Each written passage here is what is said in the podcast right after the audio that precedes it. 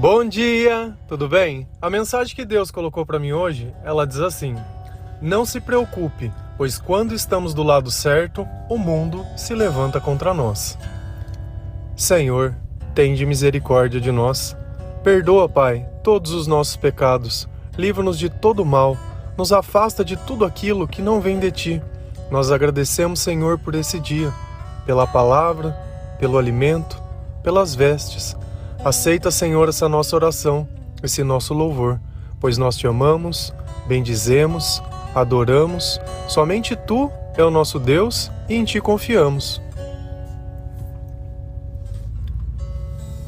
O que seria preocupação? É quando você ocupa algo previamente. Quantas vezes nós não ficamos preocupados pensando em alguma coisa que aquilo poderia acontecer e no fim a nossa preocupação não acontece. E nós, de alguma forma, queremos imaginar como seria o futuro ou prever. Vou fazer uma pergunta para você. Se Deus é bom, se nós confiamos no Senhor, faz diferença o que vai acontecer amanhã ou não? Seria como se você tivesse preocupado com alguém da tua família.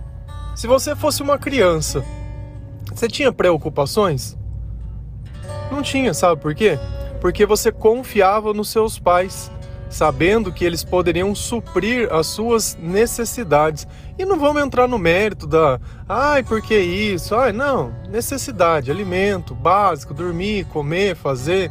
Teve gente, teve, teve de tudo. Vamos no Vamos seguir no fluxo, tá? Vamos no fluxo. Senão a gente começa a problematizar, sabe para quê? Para justificar a nossa falta de relacionamento com Deus. Nós não estamos aqui para encontrar um culpado.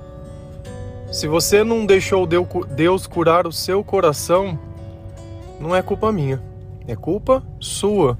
Não é culpa do outro, é culpa sua. Se você tem problema problema em ficar com a culpa, tem algum problema com você, não com o outro. O outro pode ter errado? Pode, eu não tenho dúvidas contra isso. Mas hoje nós somos adultos. Então, se algo não te faz bem, sai de perto dele. Só que aí vem um ponto em questão. Quando nós entregamos a nossa vida a Jesus, nós começamos a fazer parte de algo maior. E nós vivemos, como eu não canso de dizer, uma batalha espiritual. E nessa batalha, muitas das coisas são feitas de palavras. Quantas vezes alguém não chegou em você e não disse alguma coisa? Por exemplo, nossa, você tá gordo. E aí você já ficou lá chateado. Nossa, por que, que ele falou isso pra mim? Aí vem a primeira pergunta: você está? A verdade te incomoda de alguma forma? A opinião do outro te incomoda? Então, você acabou de entregar ao outro o poder sobre o seu bem-estar ou não. Porque a partir do momento que alguém te diz algo que pode ser visto e isso te incomoda, o problema não é o outro que fala, é você que não faz nada para mudar a sua condição. A nossa vida é um resultado das nossas escolhas. E nós não precisamos romantizar o problema. Temos que criar soluções, temos que nos dedicar. Se a gente for lá em Mateus 6, versículo 34, a palavra do Senhor ela diz assim: Portanto, não se preocupem com amanhã, pois o amanhã trará suas próprias preocupações. Basta a cada dia o seu próprio mal. O que Deus está dizendo com isso? A primeira coisa, viva o hoje.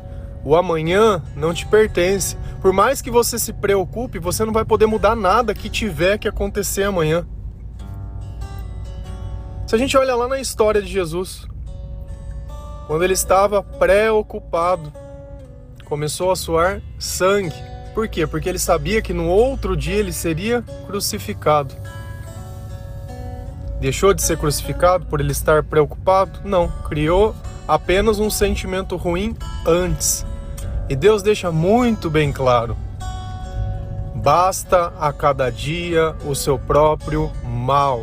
Vai ter mal todo dia? Vai, vai. Ah, mas e a felicidade? Meu, ter o mal é uma coisa, o mal poder habitar dentro de mim é outra.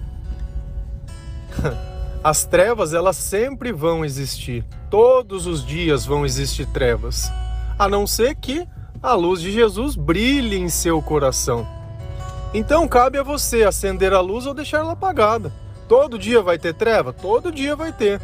Você quer ficar no dia escuro ou quer ficar no dia claro? Como que você quer se comportar?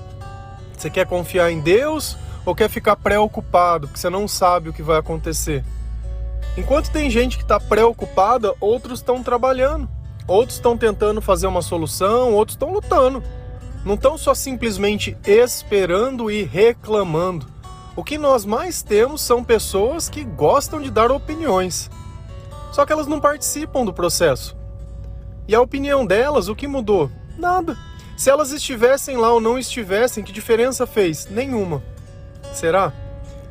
Lembra que no começo eu disse que a palavra das outras pessoas podem nos motivar ou desmotivar? Nós só podemos ouvir uma voz, que é a voz de Deus. Nós devemos ouvir uma palavra, que é a palavra de Deus. As outras nós devemos ignorar. De preferência, se você nem ouvir, nem ler e nem saber, melhor ainda. Então, se você está numa roda de gente que costuma fazer fofoca, que costuma ficar falando mal dos outros, que costuma aquilo, saiba que quando você não estiver perto, o assunto vai ser você. Ou você acha que você é tão blindado por Deus que você se assenta na roda dos escarnecedores, como diz lá no Salmo 1. Feliz aquele que não se assenta nessa roda. Então, se na sua percepção você vai fazer parte do mundo e fazer parte de Deus, tem alguma coisa errada nas coisas que você acredita. Porque a partir do momento que nós tomamos parte com Deus, o outro lado vai nos odiar. Vai começar já, você já colocou uma marca da cruz em você. Tá duvidando? João 15, versículo 19. Se vocês pertencem ao mundo, ele os amaria como se fossem dele. Todavia, vocês não são do mundo, mas eu os escolhi, tirando-os do mundo. Por isso, o mundo os odeia. Explica alguma coisa para você? Será que faz algum sentido essa passagem? Aqueles que são de Deus procuram as coisas de Deus. Aqueles que não são se irritam com essas coisas, têm ódio, têm ódio pelas coisas que nós adoramos, pelas coisas que nós valorizamos. Valorizar a família? Não, não, não, não, não. Por quê? Ah, porque eu acho que não é assim. Valorizar Deus? Ah, não, Deus, isso daí é coisa, coisa de gente conservadora. Não, não, Jesus não, tá fora de ordem. Hoje é gênero, cada um escolhe o que quer ser, quando quer ser, do jeito que quiser ser. Liberdade. Quero ter liberdade para mim poder usar minha droga, para mim poder furtar. Quero ter liberdade para invadir a privacidade, a pri, a, a propriedade das outras pessoas. Não, não, tudo livre, tudo livre.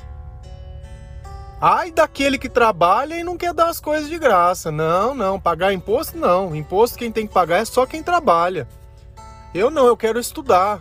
Eu gosto de ficar lendo, não, eu gosto do barzinho, gosto da maconha. Não, esse sou eu, isso é o que eu defendo. Valorizar pai e mãe não, não honrar pai e mãe não, não, isso não. Eu me esforcei, eu sou assim. As minhas roupas? Não, não. Será? Você sabe por que, que a gente hoje vive numa geração que eles perderam o respeito? Quando eu cresci, tinha uma lei. Essa lei chamava respeitar os mais velhos. Você sabe o que, que acontecia quando ela não era cumprida? Tinha punição. Hoje não. Hoje a gente vive numa república de pais bananas. Que, coitado do filho, né? Ele é problemático, é TH não sei das quantas, é letrinha daqui, é coisinha dali. Ah, ele é hiperativo, ele não é mal educado. Não, não, não, não é mal educado, não. Até quando? Até quando? O que, que nós vamos deixar para as outras gerações? E o que a gente não percebe é justamente que essa é a armadilha de Satanás. Ele começa seduzindo pelas palavras. Oferecendo aquilo que é fácil. Você sabe por que o rato ele cai na ratoeira? Porque ele acha que aquele queijo é de graça.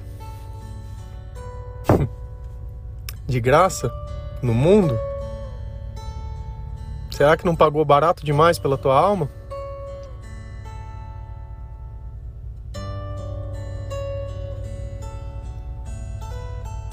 E eu tenho um lado. E eu não faço a menor questão que o outro goste de mim. Não faço a menor questão que o outro fale bem de Jesus. Não faço a menor questão de nada.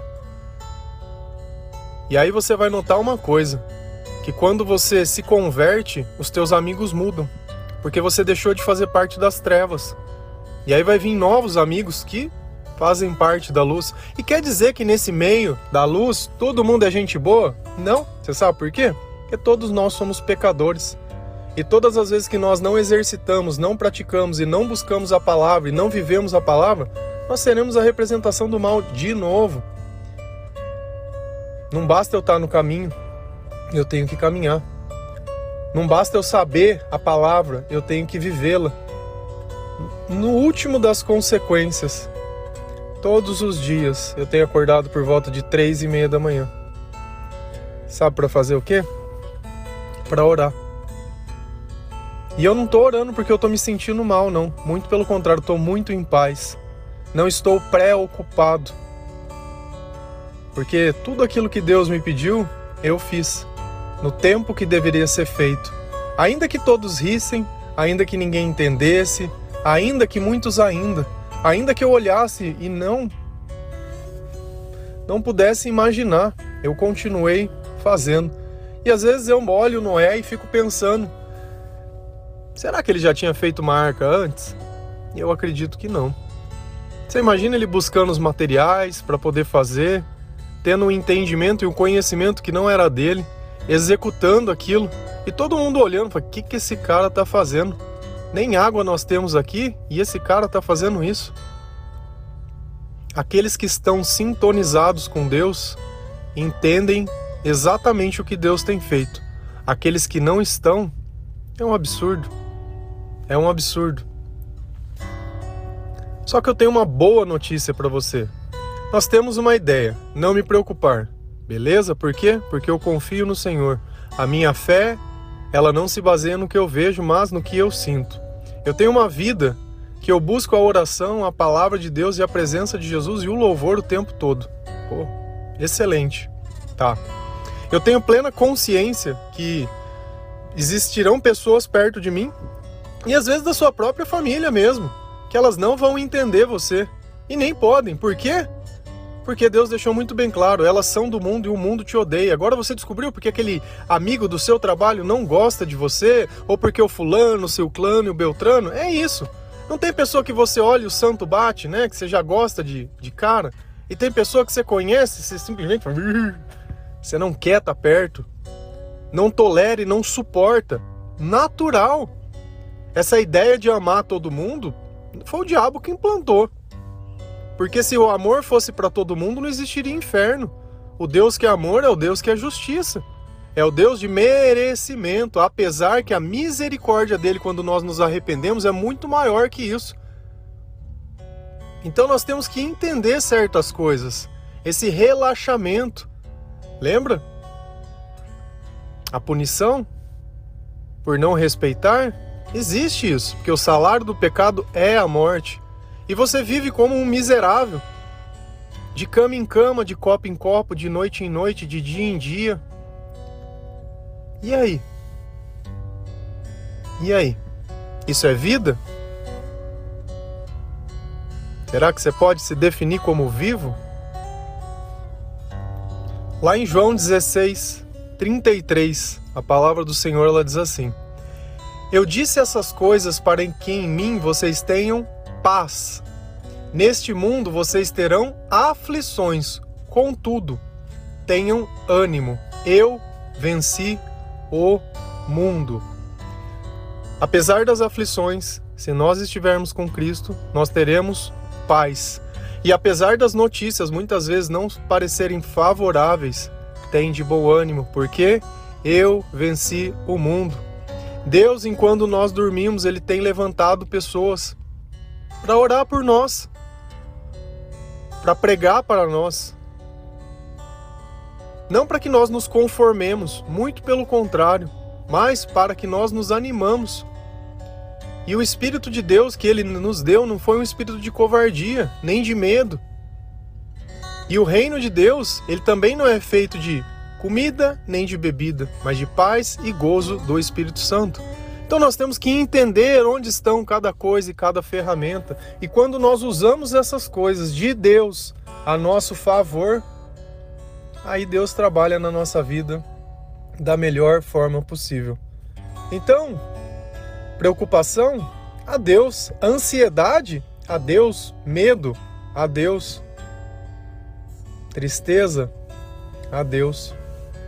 Todas essas coisas elas deixam de existir na nossa vida porque elas não suportam a palavra de Deus, a vida de Deus, o Espírito Santo. Quando Deus diz que nós teremos uma vida em abundância, é uma vida onde nós podemos viver sem ser controlado pelos nossos desejos ou pelos nossos impulsos. Uma vida onde nós conseguimos prosperar e prosperidade não quer dizer apenas dinheiro, mas prosperidade é você poder crescer dentro da pessoa que você é. Se você se olhasse hoje e olhasse daqui um ano atrás, você sente que é a mesma pessoa ou que você é uma pessoa melhor?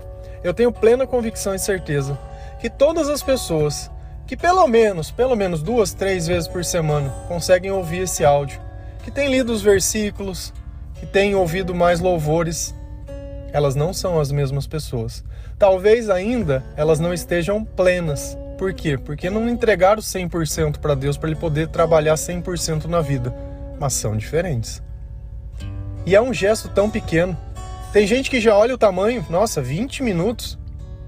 Cara, você fala 20 minutos de asneiro o dia inteiro, todos os dias, e as pessoas escutam.